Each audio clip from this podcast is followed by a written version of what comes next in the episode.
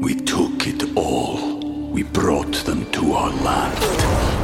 An endless night, ember hot and icy cold. The rage of the earth. We made this curse. Carved it in the blood on our backs. We did not see. We could not, but she did. And in the end, What will I become? Senwa Saga. Hellblade 2. Play it now with Game Pass.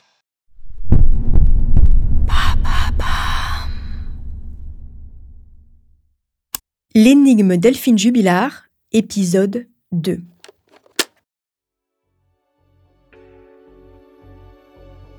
Les jours passent et Delphine Jubilard reste introuvable. Disparue dans la nuit du 15 au 16 décembre 2021, partie selon son mari avec une simple doudoune blanche et son portable promener les chiens, la jeune infirmière de 33 ans n'a depuis plus jamais donné signe de vie. Malgré une importante battue citoyenne et l'enquête de la gendarmerie, le mystère autour de la disparition de la jeune femme reste entier. Mais depuis le début, les enquêteurs ont de forts soupçons sur un homme, Cédric Jubilard, le mari de Delphine. Vous écoutez Homicide, je suis Caroline Nogueras.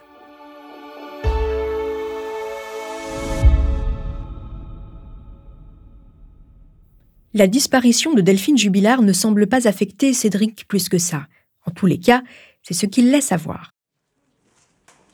Dès sa première déposition, le matin du 16 décembre, à la gendarmerie de Cagnac-les-Mines, le jeune homme de 33 ans a fait état des difficultés que son couple traversait. Il a précisé que Delphine avait demandé le divorce trois mois plus tôt et que la procédure est en cours. La photo de famille qui circule dans la presse, où l'on voit Cédric et Delphine penchés tendrement sur leur petite fille qui vient de naître, avec leur fils aîné qui les entoure, n'a donc plus rien de réaliste. Pourtant, tout avait magnifiquement bien commencé entre Delphine et Cédric.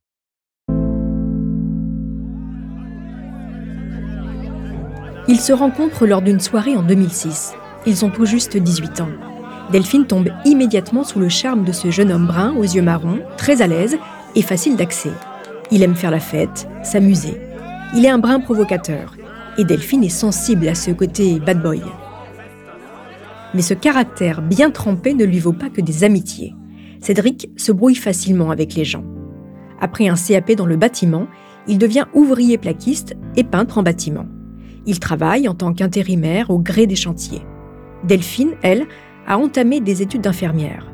C'est une très jolie jeune femme, grande brune aux cheveux longs, pétillante, solaire et très sociable. On ne lui connaît pas d'inimitié. Ses copines louent ses qualités humaines et sa joie de vivre. Delphine et Cédric, c'est donc deux caractères opposés, mais c'est une romance parfaite. En 2011, le couple s'installe dans un appartement à Albi, puis se marie en 2013. Cédric est fier d'épouser une femme comme Delphine. Peut-être une revanche sur son passé qui n'a pas toujours été simple.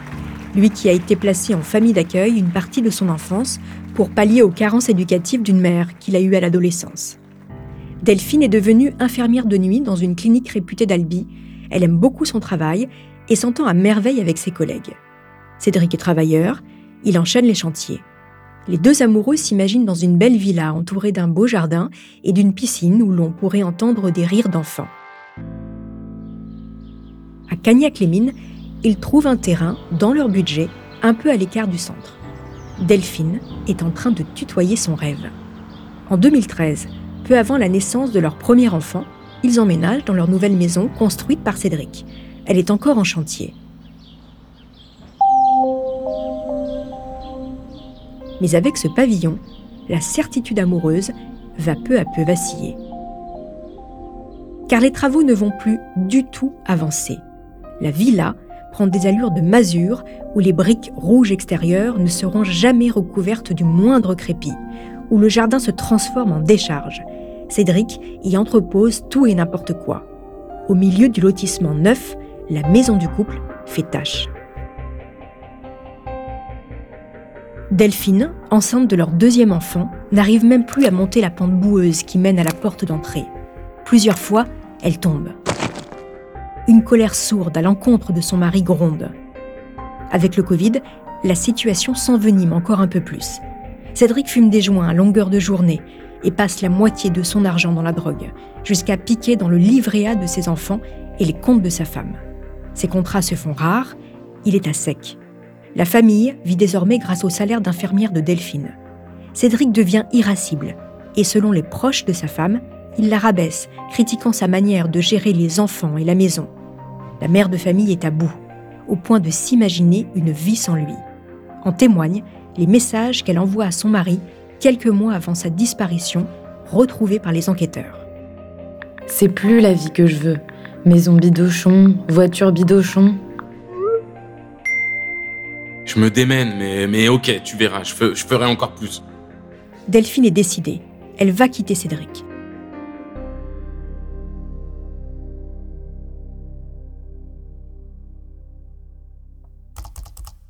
Sur un site internet de rencontres extra-conjugales, elle fait la connaissance d'un homme. Il habite à Montauban, il a un emploi stable, il est en couple avec un enfant. Contrairement à Cédric, cet homme la rassure. Les deux amants virtuels s'échangent beaucoup de SMS et s'appellent souvent. Une passion amoureuse qui les pousse rapidement à se voir deux à trois fois par semaine. Mais Cédric n'est pas dupe. Il a compris. Delphine est en train de lui échapper et ça le rend fou. Si Delphine s'en va, il risque de tout perdre. Sa vie de famille, sa maison, son train de vie. Alors il se met en tête de démasquer cet amant. Il cherche d'abord à géolocaliser son épouse alors qu'elle se trouve avec lui.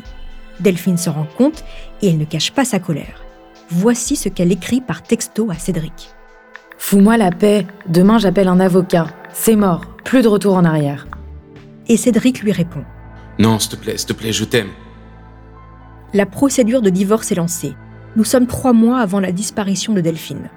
Cédric est rongé par la jalousie au point de proférer des menaces de mort à l'encontre de sa femme. Cinq témoins rapportent des propos similaires. Un membre de la famille Jubilard témoigne sur la station France Bleu et raconte. Plusieurs fois, on l'a entendu dire, lui, à sa mère, elle veut me quitter, elle veut demander le divorce. Je vais la tuer, je vais l'enterrer. Personne ne va la retrouver. Cédric continue d'épier sa femme.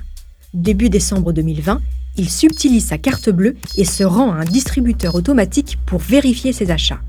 Delphine s'est offert des nouveaux sous-vêtements. Elle a réservé une nuit d'hôtel et des nuits chez des particuliers.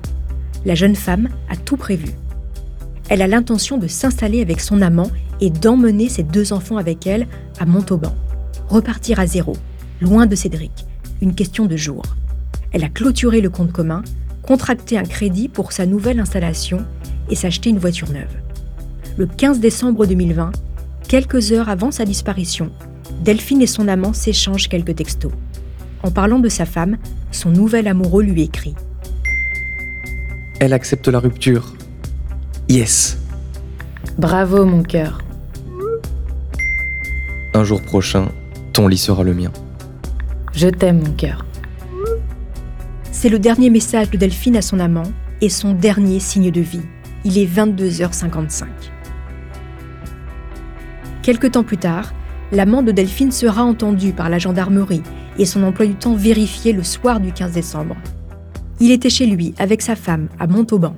Il n'a donc rien à voir avec la disparition de sa maîtresse. Quant à sa compagne, elle avait échangé avec Delphine peu de temps avant sa disparition, demandant à sa rivale de se faire discrète le temps que la séparation soit actée. Une demande qui avait été acceptée par Delphine.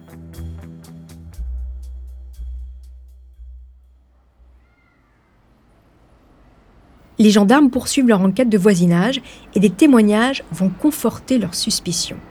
Une voisine, qui habite à environ 130 mètres des jubilars, explique que vers 23h, le 15 décembre, elle est sortie fumer une cigarette. Elle déclare avoir entendu avec sa fille la voix d'une femme, je cite, des cris de peur qui l'auraient glacée, des cris d'adultes et des aboiements en même temps. Un autre voisin affirme que la voiture de Delphine n'était pas garée dans la même position le soir du 15 et le matin du 16 décembre. Quelqu'un l'aurait-il utilisée pendant la nuit? Et ce n'est pas tout. Le lendemain de la disparition de Delphine, son fils, Louis, 6 ans, est entendu par les gendarmes. Il raconte que la veille, il ne s'est rien passé de spécial. Mais un mois plus tard, le jeune garçon est réentendu. Et cette fois-ci, sa version des faits n'est plus tout à fait la même. Voici ce qu'il déclare. Ils se disputaient. Après, j'entendais des gros mots. J'entendais. Alors, puisque c'est comme ça, on va se séparer.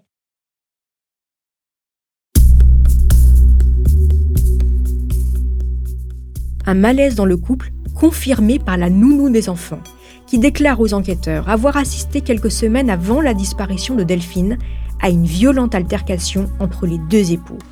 Cédric, la prenant à témoin, lui aurait lancé, en désignant Delphine Elle veut divorcer.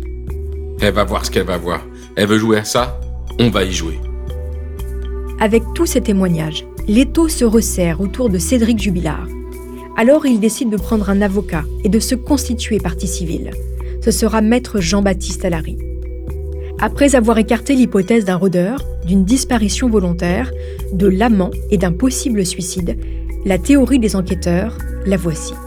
Cédric Jubilard et Delphine auraient eu une violente altercation.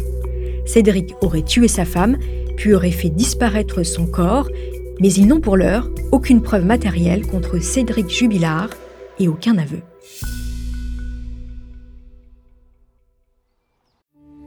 We took it all. We brought them to our land. An endless night, ember hot and icy cold. The rage of the earth. We made this curse. Carved it in the blood on our backs. We did not see. We could not, but she did. And in the end, What will I become?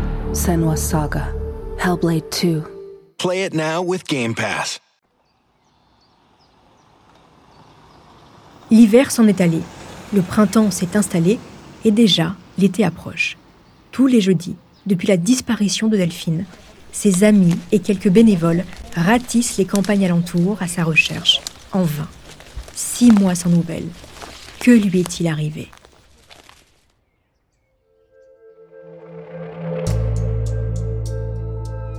De son côté, Cédric savoure sa nouvelle vie.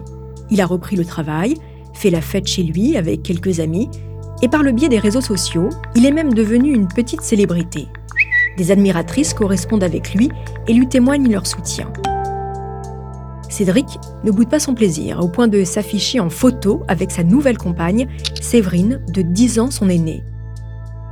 Il l'a rencontrée lors d'une battue organisée pour retrouver Delphine. Séverine est la mère de l'un de ses copains avec qui il avait l'habitude de jouer au poker. Le 30 avril 2021, il est entendu en qualité de partie civile par les juges d'instruction, mais aucune charge n'est retenue contre lui. Pour ne pas oublier Delphine Jubilard, le 12 juin 2021, une marche silencieuse est organisée par les collègues de Delphine à Albi. La sœur de Delphine, Stéphanie, a tenu à être présente. Cédric est venu également accompagné de son fils, Louis. Casquette vissée sur la tête, lunettes de soleil et barbe de trois jours, comme à son habitude, il se fait discret et semble détaché.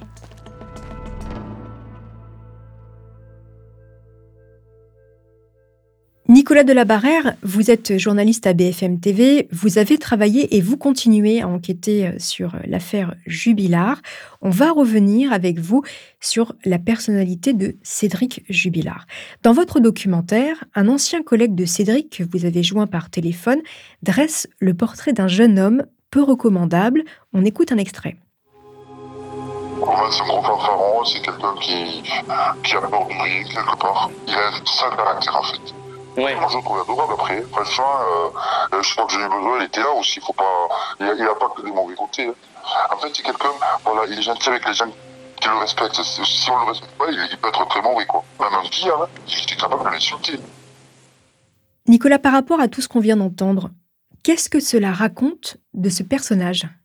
Quand on a fini par rejoindre ce, cet ancien collègue de Cédric Jubilard, on était, moi j'étais moi-même assez surpris par le, le ton de ses réponses. C'est-à-dire que c'est quelqu'un qui, le- qui le connaît très bien, qui l'a vu pendant tous les jours, pendant plusieurs années. Et en fait, il a, il a des doutes, il a d'énormes doutes quand on, quand on l'appelle. Euh, Alors, il, il me dit plusieurs fois, je veux pas l'accabler. Évidemment, il est présumé innocent, etc.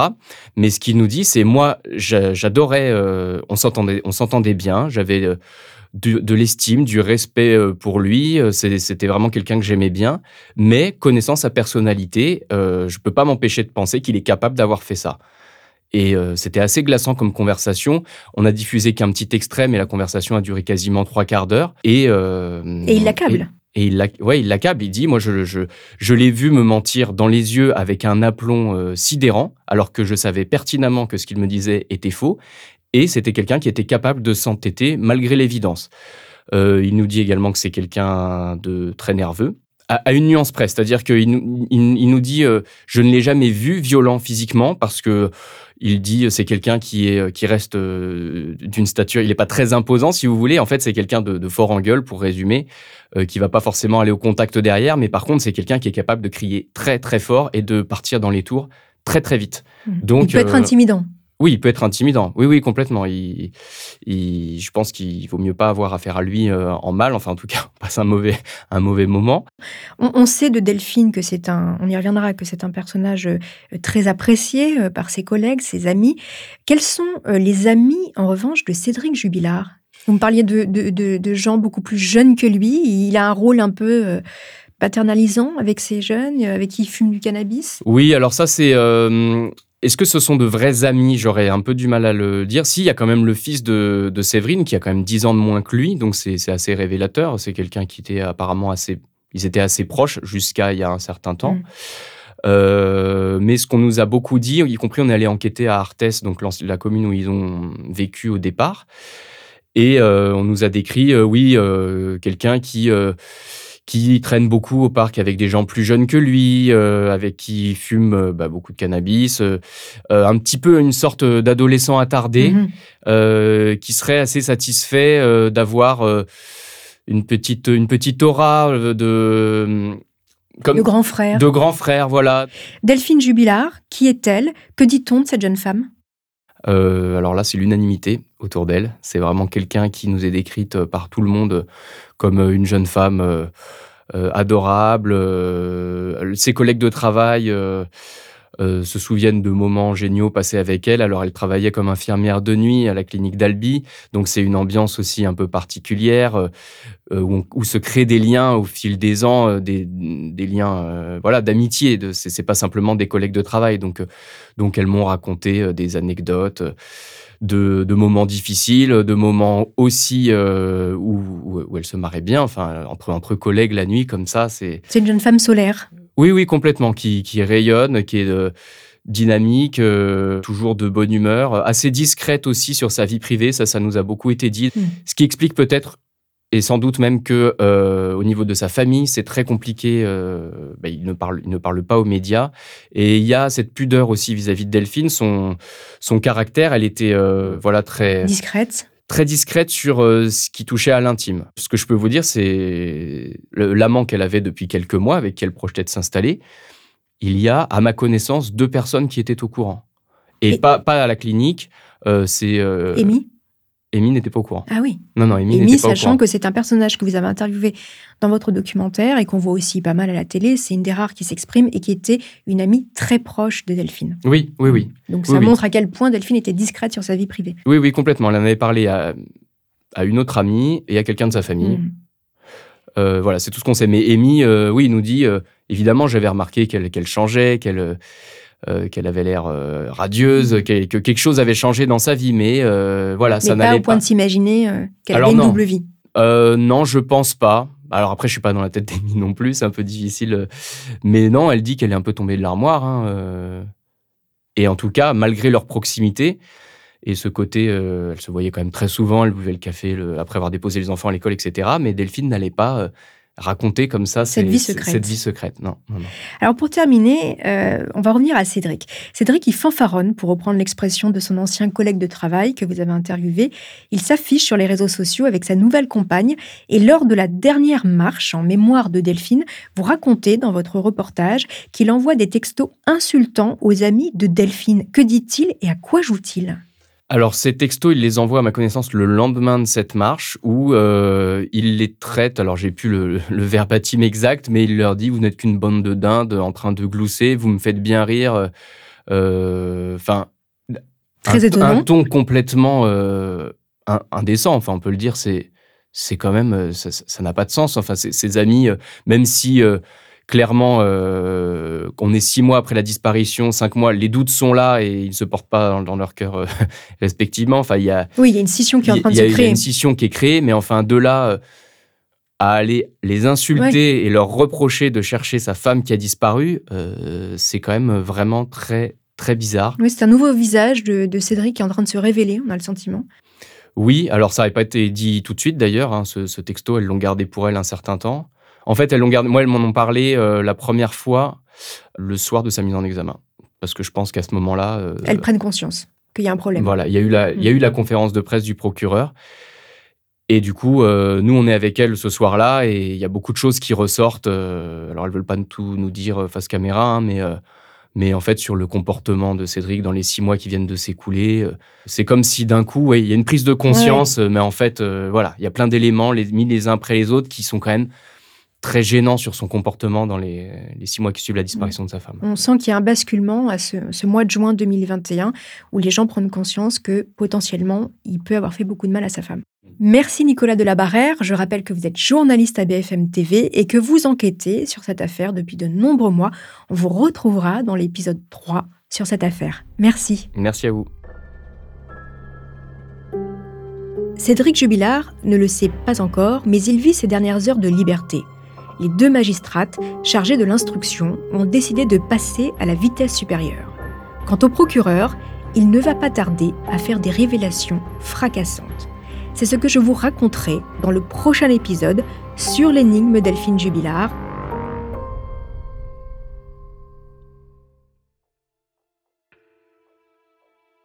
En attendant, n'hésitez pas à me laisser des commentaires sur Instagram, Twitter ou bien sur vos plateformes d'écoute préférées.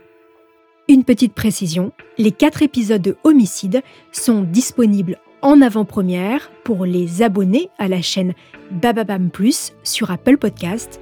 Pour celles et ceux qui ne sont pas abonnés, les nouveaux épisodes restent bien évidemment disponibles gratuitement chaque jeudi sur Apple Podcast et toutes vos plateformes d'écoute.